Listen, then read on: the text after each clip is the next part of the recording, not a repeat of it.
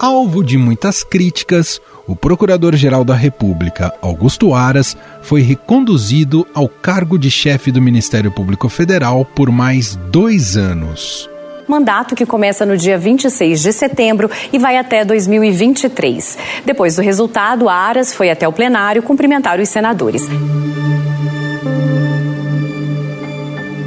O placar final no Senado ficou com 55 votos a favor, 10 contra e uma abstenção. Antes mesmo dessa votação em plenário, Aras fez um aceno para os senadores ao reiterar o compromisso contrário à criminalização da política. O difícil da relação da criminalização da política é às vésperas de uma eleição, um candidato a senador, a, deputado, a prefeito, a governador, receber medidas judiciais que surpreendem e muitas vezes atentam e destroem a candidatura do candidato. Desde que tomou posse, em 2019, Aras reduziu a quantidade de denúncias apresentadas pelo Ministério Público Federal contra políticos com foro no Supremo e no Superior Tribunal de Justiça. O procurador-geral chegou ao cargo por escolha do presidente Jair Bolsonaro. Apesar de popular entre os políticos, Aras é acusado por colegas na PGR de ser conivente com as falhas do governo na condução da pandemia de Covid-19 e com as ações antidemocráticas de Bolsonaro e seus aliados. O Procurador-Geral da República já demonstrou que se tivesse qualquer alinhamento, o único alinhamento é com essa carta, que contraria sim posicionamentos de governos. O seu primeiro mandato ficou marcado pelas duras críticas à Operação Lava Jato e é considerado responsável por colocar um fim no grupo. Não podemos aceitar ter uma, uma web do B, ou MPF do B, ou coisa parecida. Não podemos aceitar que tenhamos processos escondidos da corregedoria.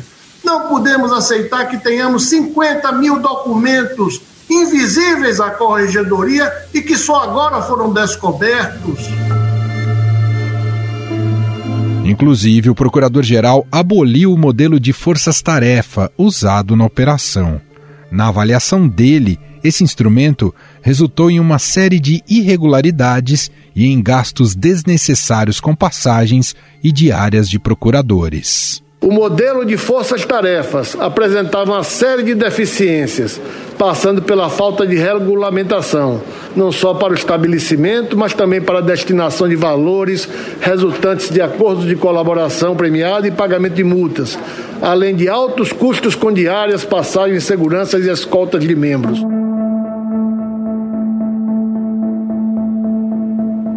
Por causa deste posicionamento e seu aparente alinhamento ao presidente Jair Bolsonaro, Aras vem sofrendo resistência entre seus pares. No começo do mês, 27 dos 72 subprocuradores gerais assinaram um manifesto que o acusava de assistir passivamente aos ataques de Bolsonaro contra o judiciário. É muitas vezes mais conveniente ficar na oposição. Ter, estar na oposição é ter o poder e com uma mídia que vive a babar o sangue de reputações, cada um aqui agiu, porque eu sou testemunha e estou aqui para não permitir que esse aparelhamento perdure, ao menos sob a minha gestão.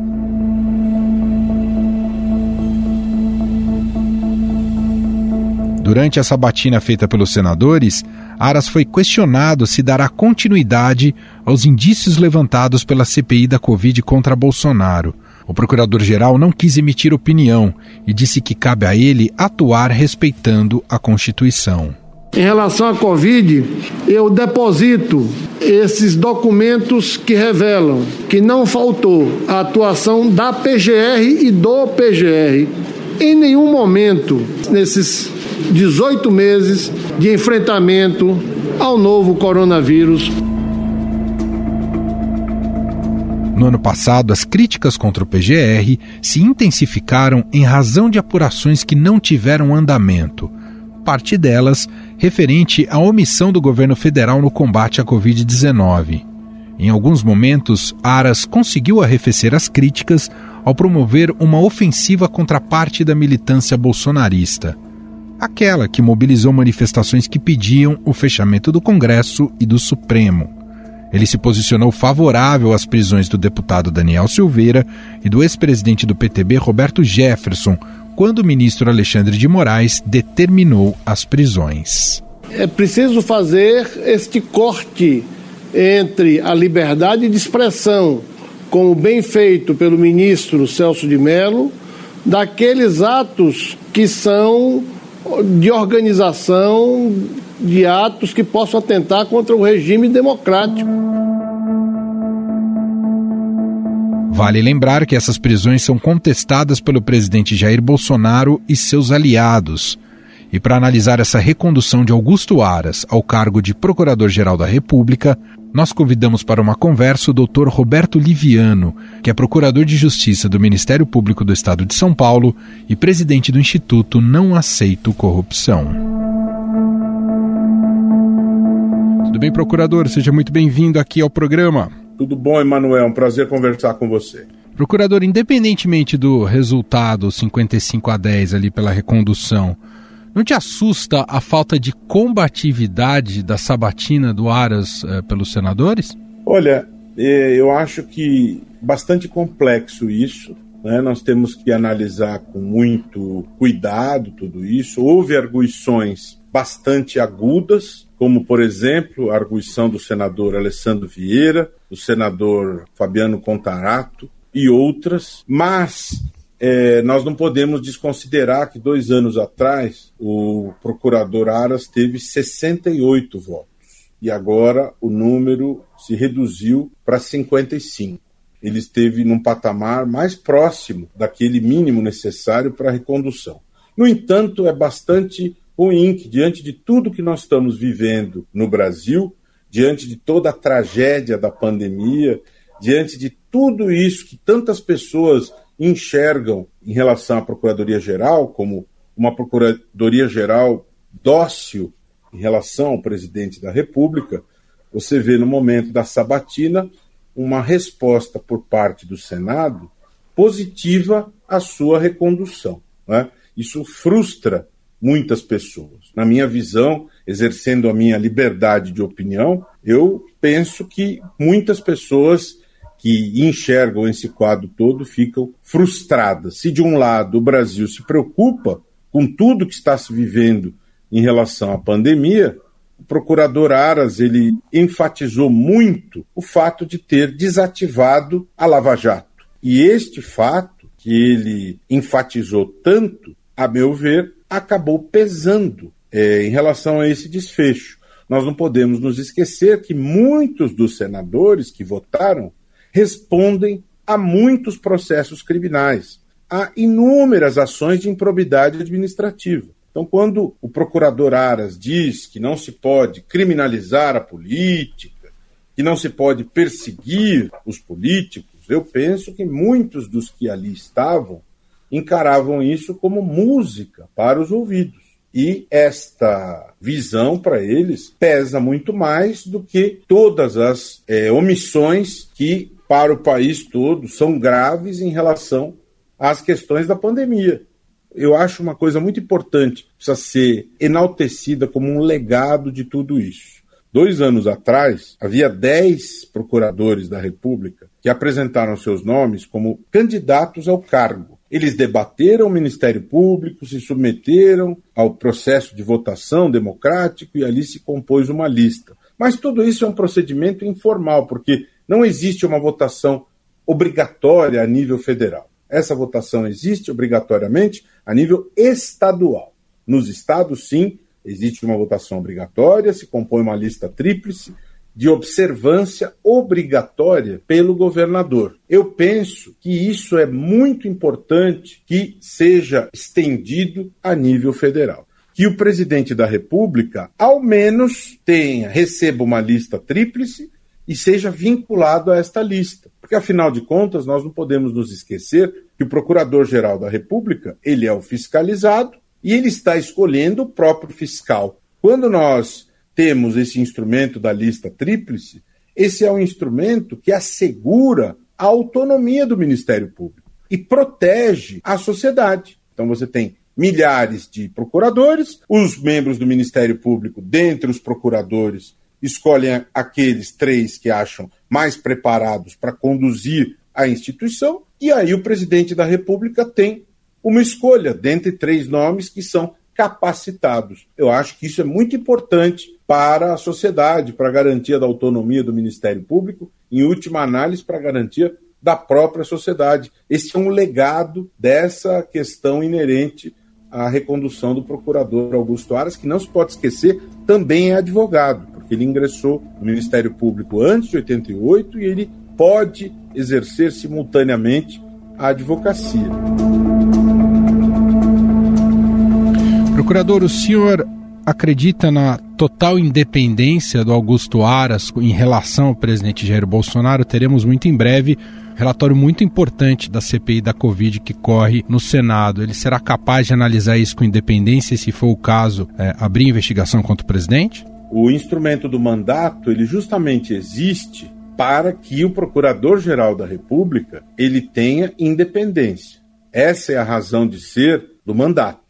No momento em que ele é empossado, ele tem plenas condições de cumprir este papel. Não me cabe fazer julgamento moral da conduta do senhor Augusto Aras. Ele tem as garantias inerentes à condição de membro do Ministério Público e ele é responsável pelas suas atitudes.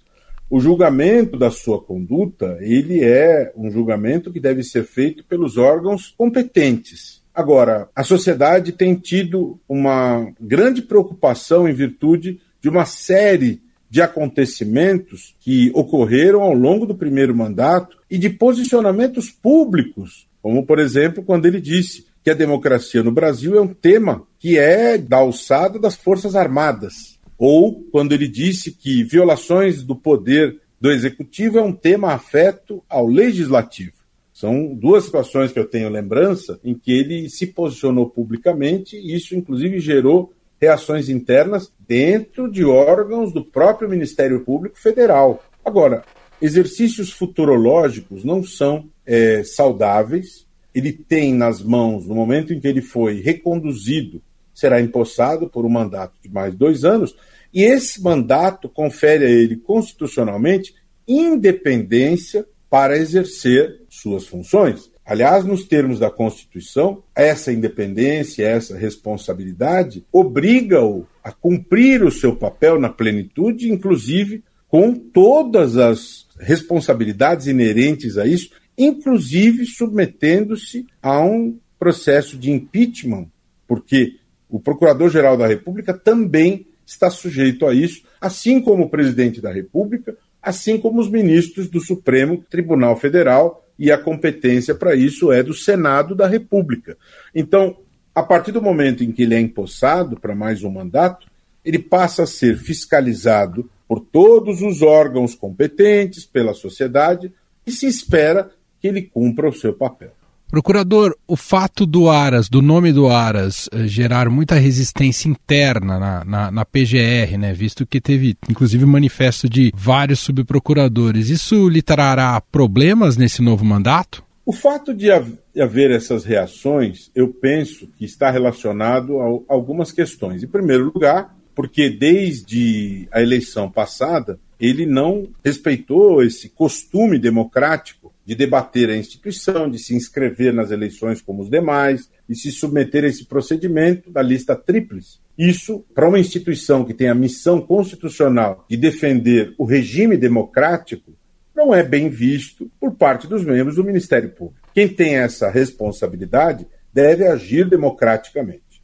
Depois, ao longo do mandato, nós tivemos uma série de situações como essas manifestações públicas que tiveram uma repercussão negativa e uma série de outras questões que não foram bem recebidas por parte de procuradores da República. Então, o Ministério Público, a gestão da instituição, ela não se concentra na figura do Procurador-Geral da República. Existe um Conselho Superior do Ministério Público também, mas nós não podemos desconsiderar que a figura mais poderosa é a figura do Procurador-Geral da República. Então, reações podem sem dúvida, acontecer, questões no dia a dia do funcionamento institucional no Conselho Superior podem ser levantadas, sim, mas ele é detentor de um mandato constitucionalmente obtido, legalmente obtido, chancelado pelo Senado, e ele tem todos os direitos de fazer valer as prerrogativas é, inerentes a essa situação. Uma outra questão que muito se falou, que ele também é,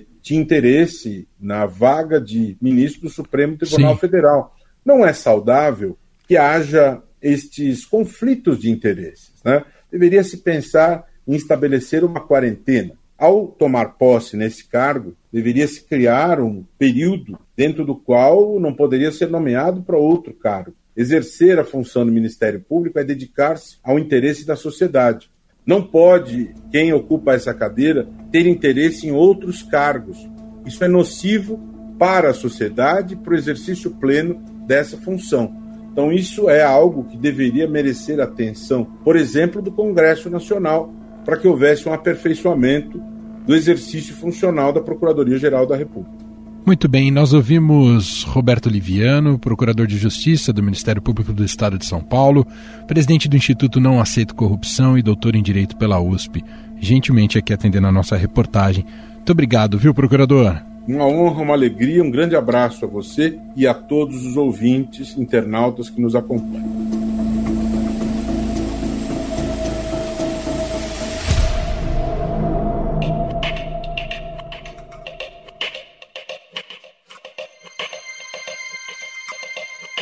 Cargo de procurador-geral é de suma importância no espectro jurídico brasileiro. No STF, o chefe do Ministério Público tem, entre outras prerrogativas, a função de propor ações diretas de inconstitucionalidade e ações penais públicas. Cabe ao procurador-geral também pedir abertura de inquéritos para investigar o presidente da República, ministros, deputados e senadores. Nos bastidores, Há quem diga que o grande sonho de Aras é ser indicado para uma cadeira no Supremo Tribunal Federal. Sobre essa, o Augusto Aras, se aparecer uma terceira vaga, eu espero que ninguém ali desapareça, né? Mas o Augusto Aras entra fortemente na terceira vaga. A, a primeira impressão foi a melhor possível dele e está tendo uma atuação, no meu entender, excepcional.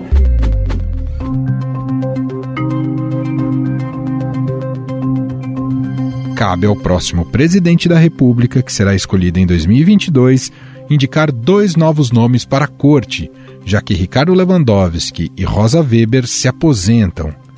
E sobre o debate político em torno do nome de Augusto Aras e o que ele representa para o governo Bolsonaro, nós convidamos o sociólogo e cientista política da Universidade Presbiteriana Mackenzie, Rodrigo Prando. Olá, Prando, tudo bem? Tudo jóia, Emanuel. Um prazer falar contigo novamente. Como é que a gente pode interpretar, Prando, essa recondução do Aras? É, é mais uma vitória do presidente Jair Bolsonaro ou, no fundo, se trata mesmo de um espírito de corpo aí da classe política? Olha, eu diria para você que não é algo que tenha descontentado o presidente Bolsonaro, então não foi um descontentamento ao Bolsonaro, até porque nós sabemos que o Aras é, tinha a intenção de uma vaga no Supremo Tribunal Federal e sempre esteve alinhado ao presidente, mas eu diria que talvez seja uma vitória maior até mesmo do, do anti-lavajatismo, porque a aprovação, eh, tanto na comissão especial e depois no plenário do Senado, indica algo muito forte eh, que o próprio procurador, o Augusto Aras, acabou sendo considerado por muitos analistas e por jornalistas, colegas seus, como responsável pelo desmonte da Lava Jato. Então, pode ser um espírito de corpo nesse sentido uh, de um apoio uh, bem forte ao Aras, que, de certa maneira, colocou freios à Operação Lava Jato e os seus desdobramentos jurídicos e políticos. Agora, Prando, olhando pelo justamente pelo viés do Bolsonaro, uh, claro que com Aras ele aparentemente tem uma maré mais tranquila, mas nada garante, é, visto que tem essa vaga à disposição no STF, não sabemos se vai ficar mesmo com André Mendonça, nada garante que o cálculo político do Aras não seja necessariamente uma fidelidade ao presidente, não é, Prandor?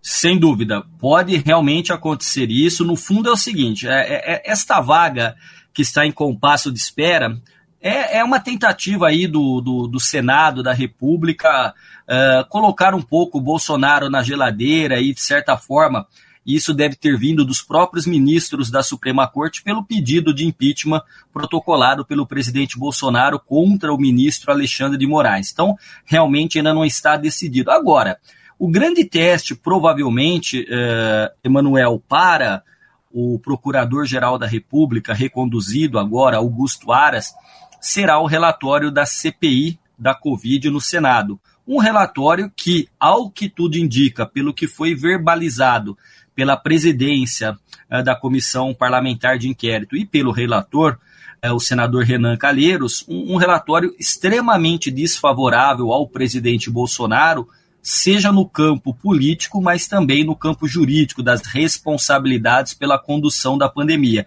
Ali nós teremos a certeza ou não do alinhamento do Aras e de que tipo uh, de biografia ele quererá para o futuro na sua trajetória como Procurador-Geral da República. Brando, você falou dessa vitória do anti-lavajatismo. O mandato de Bolsonaro, que eh, o Bolsonaro chegou ao poder ancorado também nessa onda anticorrupção e a favor da Lava Jato. Curiosamente, ironicamente, e não que ele defendesse isso como convicção, né? Ele pegou carona nisso. O mandato dele, ironicamente, vai ser justamente é, uma espécie de redenção dessa classe política que ficou tão desgastada até 2018? Ótima pergunta, Emanuel. E aí eu retomo para te responder não apenas o fato do presidente Bolsonaro ter surfado uh, na força da Lava Jato, que foi personificada simbolicamente pela presença do Sérgio Moro, que depois tornou-se ministro. Então, o governo uh, Bolsonaro ele inicia o mandato a partir de dois alicerces muito claros que foram comunicados na campanha e no início do governo. De um lado, o alicerce liberal, que tinha na figura do Paulo Guedes, o grande articulador super-ministro, o então chamado de posto Ipiranga, e do outro lado, a presença do Sérgio Moro, da ênfase no combate à corrupção e daquele que é considerado um herói por ter colocado o ex-presidente Lula uh, no banco dos réus, ter condenado, enfim. E aí hoje é, não há nenhuma condição de nenhum desses dois pilares se manterem sustentáveis. O liberalismo, por uma parte, pela dificuldade do governo de fazer política, portanto, de dar as condições mínimas é, de que uma agenda liberal fosse colocada em prática. Esse é um motivo interno. Externamente, a pandemia atrapalha demais qualquer tentativa de uma agenda liberal que, por exemplo, diminua o papel ou o tamanho do Estado. Haja vista que a pandemia nos traz economicamente dificuldades adicionais de algo que já é estrutural no Brasil, que é a dificuldade de igualdade de renda, de oportunidade, enfim, igualdade não bem o termo de renda, mas uma melhoria da distribuição de renda. Então, desse lado, esse pilar do liberalismo fica comprometido. No caso, como você coloca, o outro pilar também fica muito claro. Quando o Sérgio Moro sai do governo, na verdade é defenestrado do governo, ele sai atirando, acusando o presidente de uma intervenção política na Polícia Federal Inclusive, isso está sendo ainda hoje investigado. Então, é algo que, se você coloca como inusitado ou uma ironia do destino, mas no fundo, a gente tem que entender que o discurso eleitoral ou do início do mandato do bolsonarismo é um discurso que não se sustenta com a prática de governo. Por exemplo, a chamada nova política, que era contra a velha política e tinha no centrão a ponta de lança de tudo aquilo que era ruim, do fisiologismo, do toma lá da e no limite da corrupção, está no bojo do governo, né? Na verdade, Bolsonaro e o Centrão estão de braços dados e é um anteparo, um amortecedor, como é, foi colocado não faz muito, para tentar é, não só resolver crises institucionais, mas também evitar um processo de impeachment. Então, Emanuel, não sei se é uma ironia, mas no fundo mostra que há um descolamento entre a narrativa bolsonarista e a realidade da prática do governo Bolsonaro. O Prando, o fato do PT ter votado no Aras, na recondução do Augusto Aras, demonstra que há muito mais de conveniência política e de olhar para um olhar pragmático para o futuro do que uma agenda realmente de oposição ao presidente? Sim, Manuel, tem isso. É, o PT pode, é, pode ser entendida essa posição do PT em pelo menos duas dimensões, penso eu, além de outras que porventura possam surgir. Uma delas é que eles entendem que o Aras, que o Procurador-Geral da República é o mal menor, poderia ter um procurador mais alinhado ainda ao Bolsonaro e ao bolsonarismo, e de outro fato, é aquilo que nós dissemos no início, é, de que o Procurador-Geral da República foi um articulador do desmonte é, da Operação Lava Jato, do lavajatismo, e isso, obviamente, acaba agradando parcela significativa do PT por conta uh, de tudo aquilo que a Lava Jato acabou significando para o PT e especialmente para sua maior liderança, que é o presidente Lula. Muito bem, Rodrigo Prando, cientista político e sociólogo, professor do Mackenzie, gentilmente batendo mais uma vez esse papo aqui com a gente no podcast. Muito obrigado, viu, Prando? Valeu, Emanuel. Estadão Notícias. E este foi o Estadão Notícias de hoje, quinta-feira, 26 de agosto de 2021. A apresentação foi minha, Emanuel Bonfim. Na produção, edição e roteiro, Gustavo Lopes, Jefferson Perleberg, Júlia Corá e Ana Paula Niederauer. A montagem é de Moacir Biasi e o diretor de jornalismo do Grupo Estado, João Fábio Caminoto. Para se comunicar aqui com a gente, temos o nosso e-mail podcast@estadão.com. Um abraço para você e até mais.